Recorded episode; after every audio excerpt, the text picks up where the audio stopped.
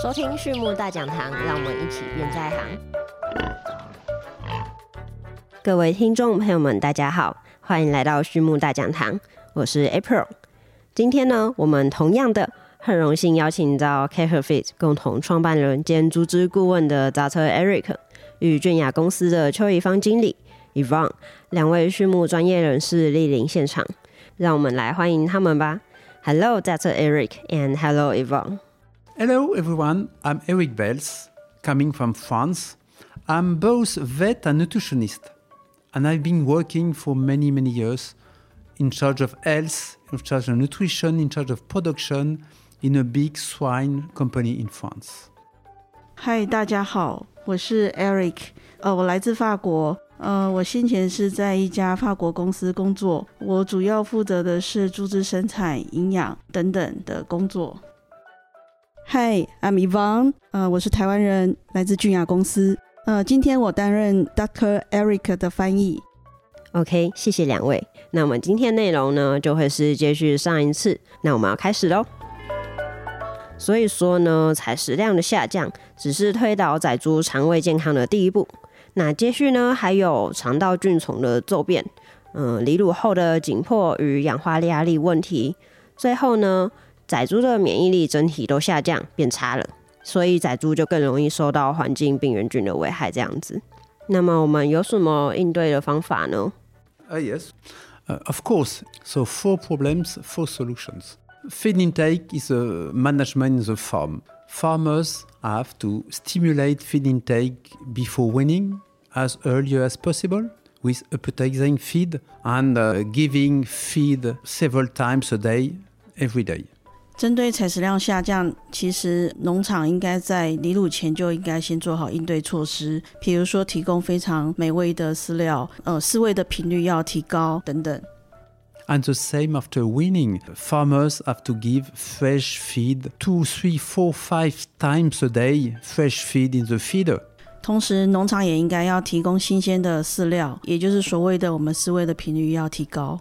I remember in the past having to deal with post-weaning diarrhea in farms. Farmers found to me, Eric, I want a magical solution to deal with post-weaning diarrhea. And I visit the animals, and what I often, what I look first is the belly of the piglets. When diarrhea, of course, we saw diarrhea on the floor, but I look at the belly. If the belly are empty or full, and very often when we have post-weaning diarrhea and visiting the post-weaning four, five days after weaning, I see empty belly. And I show the farmer, look at the piglets. Don't tell me that they eat enough. They don't eat enough. 呃，他还记得以前当农民打电话给他说，哦，他的仔猪有离乳后下痢的问题。当他到现场的时候，通常他第一个先观察的指标是这个猪它的肚子是空的还是饱满的。 他发现常常在现场，大概只猪离乳后四到五天，很容易看到猪的肚子是空腹的，是空的。A second point to manage is the oxidative stress, which is very painful for piglets.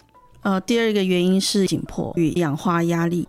Of course, we have to reduce stress as much as possible, but we have to wean our piglets. 当然，我们越降低仔猪离乳的紧迫越好，但是离乳就是必须经过的一个过程，它是非常痛苦的。So, my recommendation to manage oxidative stress is to use Norway, very rich in polyphenol, in the starter feed around weaning. 对于氧化紧迫，会建议在离乳前后，在植株的饲料里面添加抗氧化剂，也就是诺普这种多酚类的产品。Norgrape mean polyphenol coming from grapefruit, from grape, from the skin and the seeds of the grape, which are very small molecules which can be absorbed in the gut, goes through the blood to all everywhere inside the body of the animals. 诺普本身富含多酚的成分，它主要是萃取自葡萄皮跟葡萄籽，然后它里面的多酚是非常的小分子，所以很容易被吸收进入到血液里面。Another important idea we know that around weaning we have a very huge level of free radicals of oxidative stress. That's why we use high level of vitamin E in our feed after weaning. But we have to remember that young animals, young piglets, are not able to absorb high level of vitamin E because to absorb vitamin E, we need a special enzyme to cut the acetate transform acetate of tocopherol into tocopherol, which is active form of vitamin E. And young animals are not able to absorb such a high level. 同时，在现场我们也发现，在离乳前后，我们通常会在饲料里面添加高含量的维生素 E，但是在这时候，我们必须要注意，其实仔猪在这个时候，它本身对维生素 E 的吸收利用率并不高，因为呃，市售的商业化的维生素 E，它们其实前面有多加一个乙烯基去保护维生素 E，可是这个官能基必须要透过一个酵素、一个酶去把它切断之后，才会变成可以吸收利用的维生素 E。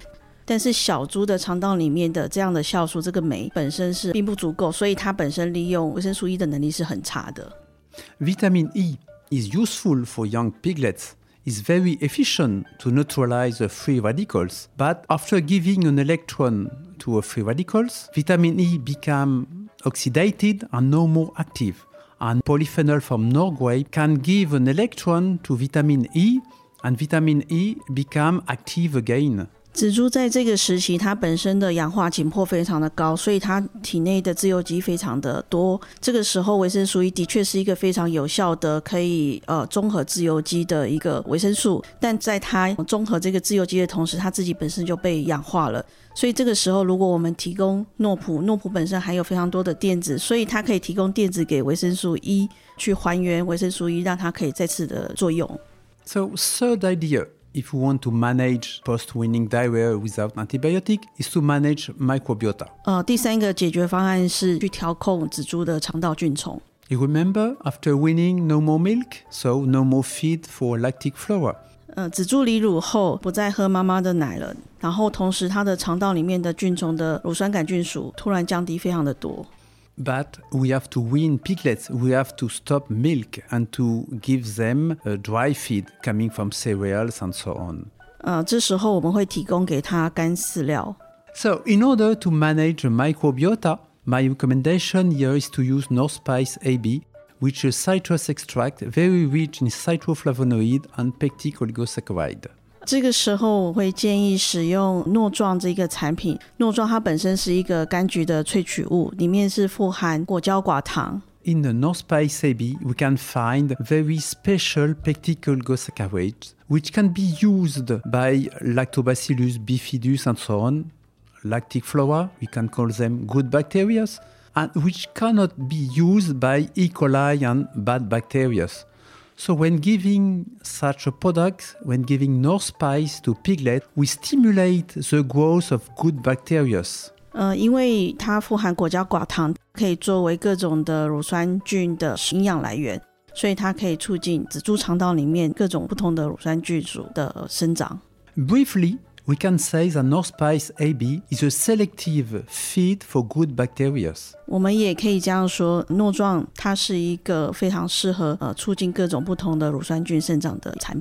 so when using Norspice in a feed, immediately after weaning, or better a few days before weaning, lactic flora, they receive no more lactose, no more milk, but they will eat Norspice as a substitute of lactose and will remain alive。仔猪离乳后，因为他们不再喝奶了，但这个时候取而代之的是糯状，它可以提供给这些乳酸菌作为食物营养来源，所以可以让它们继续维持生长。And remember that lactic flora as the best enemies of E. coli. 同时，乳酸菌素也是一个最好对抗大肠杆菌的益生菌。And of course, at the end, never forget biosecurity and hygiene and so on, which is very useful. 当然呢，良好的清洁与消毒也是非常重要的。So if I try to wrap up at the end, how to prevent post-weaning diarrhea without antibiotic, I would say first, management of feed intake. I would say management of oxidative stress with Norgrape, management of microbiota with Norspice AB, and of course, never forget biosecurity, hygiene, and comfort for our lovely pigs. 所以要解决仔猪离乳后下痢的问题，呃，总结来讲就是四个步骤。第一个就是改善采食量，第二个是减少离乳后的氧化紧迫，也就是我们刚刚讲的葡萄萃取物诺葡。第三个是改善仔猪的肠道菌丛，可以使用诺状来作为解决方法之一。然后第四个就是良好的清洁与消毒。嗯，了解。谢谢 Dr. Eric Bells 帮我们列举如何逐一来击破小猪他们离乳后会遇到的四个问题，以避免离乳后下痢。那么刚刚在 Dr. Eric Bells 提到说要避免仔猪离乳后的下痢问题，除了最基本的环境卫生，还有生物安全，以及我们可以在饲料中添加富含多酚的诺普，添加富含果胶寡糖的诺状。去解决氧化压力与菌相平衡的问题，还有提到在仔猪离乳前的数天就可以提供可口美味的开食料，让仔猪呢提前习惯干料。那我这边呢之前有读过一些文献，就是说，嗯，通常仔猪啊在离乳后会有明显的体重下降问题。那这样子的话，我想要请问 Dr. Eric Bells，如果按照您所说的方式啊？我们去避免仔猪离乳后下痢，是不是同时也可以改善仔猪的体增重问题呢？Yes, of course. If you implement all these four points in your farm, you will manage in a better way post-weaning diarrhea. But furthermore, you will improve ADG and FCR. 当然，我们做到了以上四项方法，你就可以发现最明显，你的小猪的日增重还有它的饲效有很明显的改善。好的，谢谢 Dr. Eric Belz 的说明。那另外呢，我想要请教您，就是我们还有没有其他重点啊，是我们可以预防仔猪泌乳后下痢的问题？Yes, okay. to go further to prevent post-weaning diarrhea. So here we are talking about post-weaning diarrhea prevention without the need of antibiotic. But if we want to go further, we should do the same for sows because the microbiota from the animal is coming from the mother from the sows. 嗯，除了仔猪这边的管理之外，我们也可以从母猪这边去着手。So never forget the microbiota of an animal: piglet, calf, human, baby. The same. The microbiota of the newborn is the microbiota of the mother. So if we can manage the microbiota of the mother, we have a better chance good microbiota for the newborns. 仔猪的肠道菌虫来自于母猪，所以如果我们要良好管理仔猪的菌虫，就必须先从母猪着手。嗯，原来母猪的菌虫也会垂直的去影响到仔猪的菌虫组成啊，所以我们娇贵的仔猪啊，真的是必须要从各个方面，不论是妈妈、环境、营养，都要好好的仔细呵护打点的。那最后一个问题，刚刚啊，在您前面提到过的内容里面有提到说诺壮 um, uh, （Norspice AB） 这个产品。我想说，我可能许多听众朋友会很好奇，能不能请 Dr. Eric Belz 您帮忙我们多加介绍呢？Yes, uh, Norspice AB is a citrus extract. That means that when you have an orange or citrus, you remove the juice for human drinking and you get the pulp, the total pulp. And when you treat them, your citrus extract, Norspice, contain many, many different substances contain pectic oligosaccharide and mainly citroflavonoids. 呃，糯状它本身就是柑橘的萃取物。一般来说，对于柑橘，我们在人类食品上，我们是会取它的汁液作为果汁，剩下的残渣就作为糯状的原料来源去做萃取。那里面最主要的成分就是果胶寡糖跟柑橘类黄酮。So, Norspice is not a single molecule, it's a blend of many, many different molecules. 诺状本身并不是单一成分的产品，它里面含有非常非常多的不同成分。For example, we have more than 100 different flavonoids with different interesting properties. Some of them can stimulate immunity. Others can stimulate the growth of good bacteria. Others can inhibit the growth of bad bacteria. and so on and so on。 以柑橘类黄酮为例，诺状里面它的种类就多含一百种以上，有的它可以减缓紧迫，有的它可以促进有益菌的生长，有的可以减少有害菌的生长等等不同作用。And pectic oligosaccharides are coming from pectin, which contain more than 80 different pectic oligosaccharides, coming from 13 different sugars, such as rhamnose or galacturonic acid. 果胶寡糖呢，来自于柑橘里面的果胶，那它里面也是含有至少八十种以上不同的组成，比如说像阿拉伯糖、鼠李糖等等。The biggest pectic oligosaccharide can inhibit the adhesion of E. coli on the gut cells. 呃，其中一个作用，它可以减少病原菌的吸附，比如说像大肠杆菌。And the smallest pectic oligosaccharide can be used as a nutrient by some good bacteria such as Tobacillus, Bifidus, and so on. 那比较小分子的糖类就可以作为益生菌的食物来源，比如说像比菲多菌啦、呃乳酸杆菌等等。 so, uh, Norspice AB has a very global effect in the gut. It stimulates the growth of good bacteria, inhibits bad bacteria such as E. coli. It stimulates also the growth of uh, villi inside the gut. 所以诺壮是一个全方位的一个产品，它一方面提供营养来源，有助于有益菌的生长；另外一方面，它可以抑制病原菌的生长，同时它又可以促进绒毛的生长。Indeed, we have many, many, many trials about North Spice AB. Some showing the effect of uh, lactic flora, some showing the inhibition of E. coli, and others showing the increase of the size of villi when using North Spice in the feed. 诺壮我们也做了非常多的试验，可以去证明它可以促进有益菌的生长，也可以证明它可以抑制有害菌的生长，同时它也证明了可以促进绒毛的生长。 and when using Norspice in a piglet feed, in a chicken feed, the first thing the farmers can see is the improvement of ADG and FCR. 如果我们将诺状应用在呃小猪或者是在家禽身上，你可以发现很明显的改善在于日增重还有饲料效率。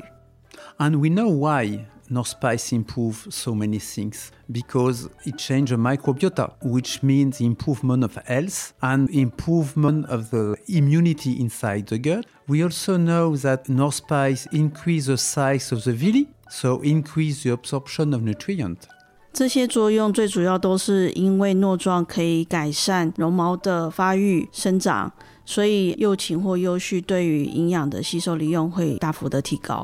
and we also shown that norspice increase the production of butyric acid inside the gut. 同时，我们也发现诺状可以促进丁酸的生成。And when using norspice, all these effects can be seen all along the gut, from the stomach up to the feces.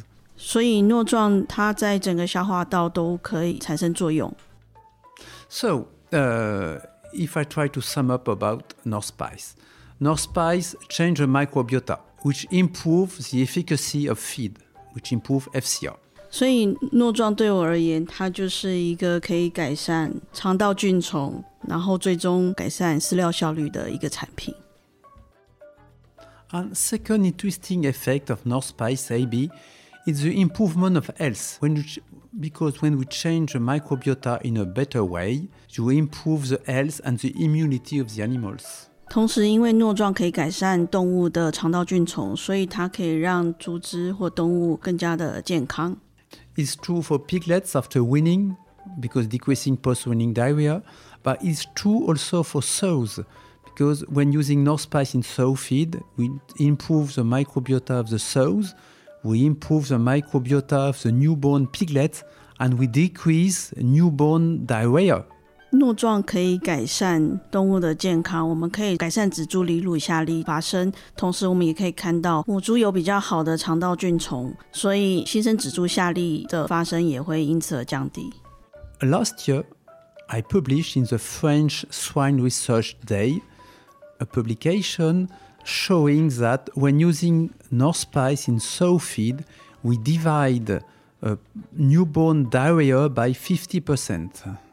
呃，去年呃，我发表了一个诺状应用在母猪的一个试验，哦、证实了这个理论，就是使用诺状之后，新生仔猪下痢减少了五十 percent。好的，谢谢今天早醉 Eric Bells 的分享。那么我来总结一下上一次到这一次的一些内容。那么大醉 Eric Bells 也提了一个使用无抗养殖的方法来预防仔猪离乳后的下痢。首先呢，我们要知道仔猪离乳后下痢有四大原因，第一个是你采食量下降的问题。第二个呢是体内菌虫失衡的问题，第三个呢是离乳后的紧迫氧化压力，第四个呢，则是环境中的病原菌没有好好的控管，所以呢，我们就要针对这四项去逐一突破。采食量的部分呢，你可以分很多次喂，然后呢，在离乳前的几天就可以开始进行开食料的准备，让仔猪呢能够逐步习惯。那么氧化压力的部分呢，你可以让小猪呢使用一些抗氧化的产品，像是诺普这类含有多酚的产品。那在菌虫失衡的部分，就可以用诺壮这项富含果胶寡糖的产品呢，来取代掉母乳，让小猪肠道里面的好菌能够继续的生长，同时呢，抑制了坏菌的生长。更可以让小猪肠道的绒毛呢有所生长，那更好的吸收营养物质。另外呢，Dr. Eric b e l s 也跟我们提到了，我们其实也可以从母猪开始控管起。那如果我们使用了诺状 North Spice AB，那我们呢就可以让猪只呢的肠道维持应有的健康，以提升它的免疫力，来对抗环境中的病原菌。好，那这边就是我们以上所有的内容了。那我们今天的分享就到这边。